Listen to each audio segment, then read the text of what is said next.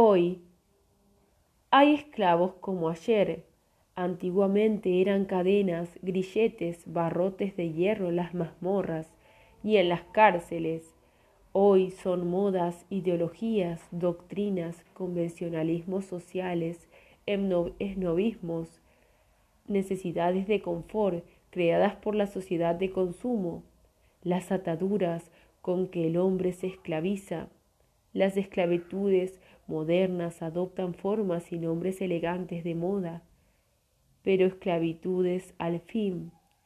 Todas las cosas buenas, cuando el hombre las posee como dueño y señor, pero se convierten en el peor de los tiranos cuando el hombre es poseído por ellas. Las cadenas y los hilos, aunque sean de oro, atan. No hay felicidad humana sin libertad interior. La libertad interior la posee quien la conquista día a día. Ese es tu reto. Tú puedes. Tu momento es ahora.